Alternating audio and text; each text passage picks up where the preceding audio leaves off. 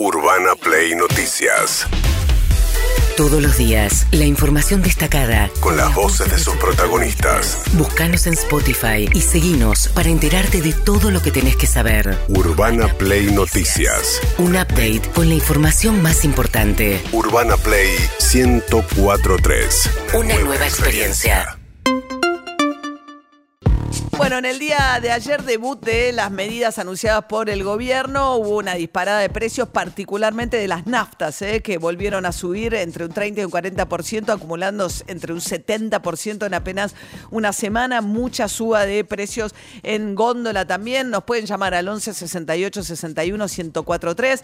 La carne siguió subiendo y en este contexto ayer eh, Luis Toto Caputo dio un reportaje en A Dos Voces y habló acerca de la quita de subsidios, cómo piensan hacerla.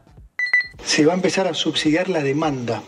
¿Qué quiero decir con esto? En vez de eh, subsidiar directamente una tarifa, se le va a dar, por ejemplo, eh, a un sector de la población 100 kilowatts eh, y a otro sector, por ejemplo, a los que más lo, lo necesitan 200 O sea, que se va a atender al que menos Te va a ayudar al que menos tiene, primero, y dos, va a depender de cuán, cuán buen uso hagamos los ciudadanos de Es- ese es decir, subsidio. que va a Se va eh, digamos, el tiempo para las audiencias, si se llega a, a tiempo a diciembre eh, en las audiencias, entonces esto podría estar implementado para febrero. Si no se llegara, probablemente correría para marzo.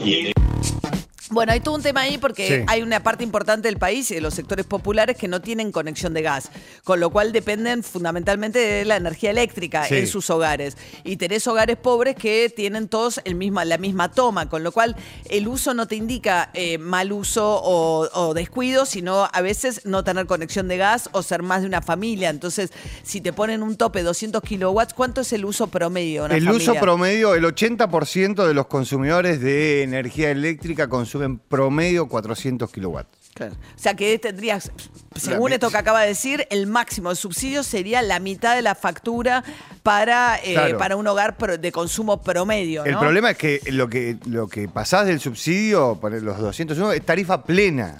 Dijo esto para, eh, claro, y recordemos que la suba del dólar también significa que aumentan los costos, porque Claro. la electricidad, eh, muchos de los costos están dolarizados, con lo cual Generación, traslado. te sube la te, Transporte, perdón. te sube la, fo- la factura no solamente por el efecto de la quita de subsidios, sino también por la suba del costo, ¿eh? que significa el traslado a- al costo del aumento del dólar oficial.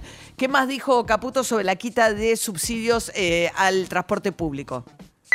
Si bien los subsidios no es algo bueno, no podemos reducir los eh, subsidios a cero de un día para, O sea, va a haber diferencias. Entonces, por eso estamos en este manejo en el que, por un lado, estamos reduciéndolo no al, no al 100%, eh, por ciento, sino un 35%, y por otro lado, se están tratando de optimizar tanto en transporte como en energía para que impacte de la menor manera posible en la gente.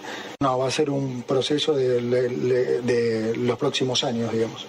El próximo año se hará un- uno similar y el, y el año siguiente otro similar. O sea, está hablando no de una quita de la noche a la mañana con el tema del transporte. Lo que pasa es que todavía no es mucho, no es muy específico. También No. dijo que van a eliminar la fórmula de movilidad jubilatoria. O sea, la inflación ahora viene corriendo desde que se... sí, hoy fue 12.8. Desde que se destaparon los precios cuidados, digamos, desde que se, se- digamos, desde que el oficialismo perdió las elecciones, entre el efecto de vuelta del rezago monetario Sí, sí, y la liberación, 50, están 100%. aumentando a un ritmo de 1% por día prácticamente. Claro, o sea, pero ¿qué se espera? Inflaciones arriba de 20%.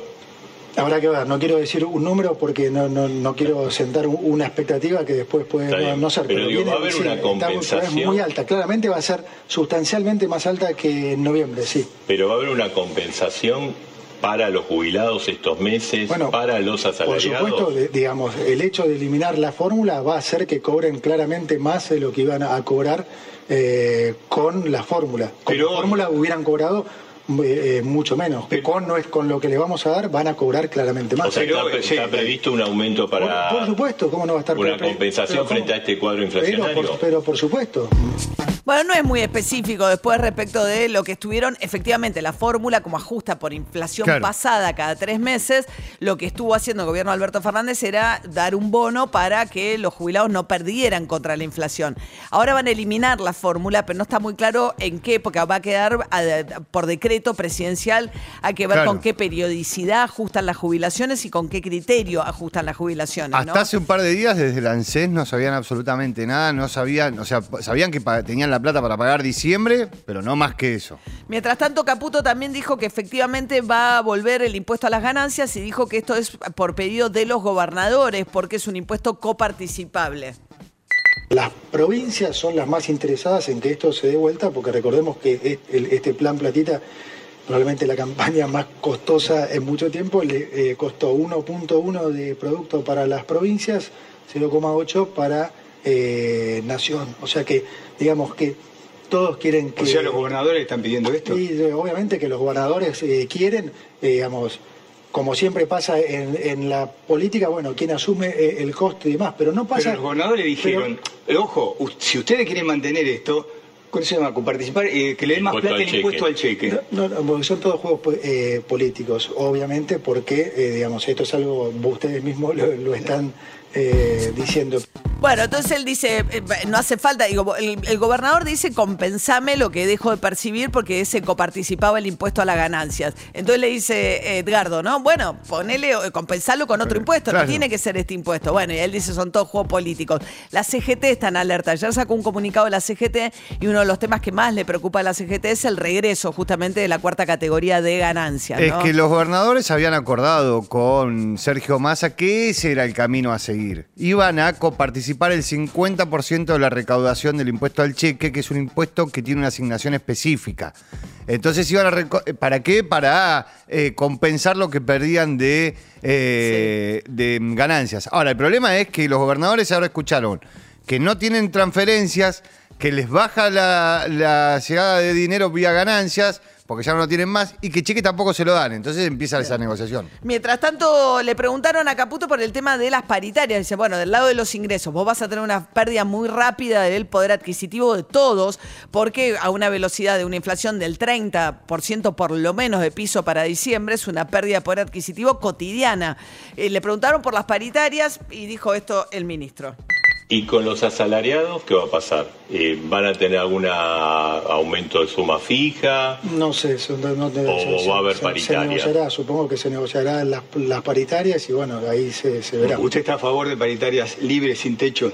Bueno, eh, de- digamos, es más lógico que, que, eh, en realidad yo estoy a favor de que cada uno pueda negociar lo, lo- lo suyo, pero te quiero decir, eh, estamos muy lejos de, de eso, digamos, se han instalado tantas cosas en este país que dar y desarmar todas esas todos esos mecanismos que nos han inculcado durante tanto tiempo, en serio, no es algo que, se, que va a poder pasar de un día para el otro y aplica a cualquier cosa esto. Bueno, eh, su idea, la, par- la paritaria es la negociación colectiva, ¿no? No individual de cada uno, sino a través de los sindicatos que se sientan periódicamente. Entonces, la idea de. eh, no tiene mucho aprecio por la paritaria. No, este, porque si que- cada uno negocia lo suyo, no existe la paritaria, es el cada uno.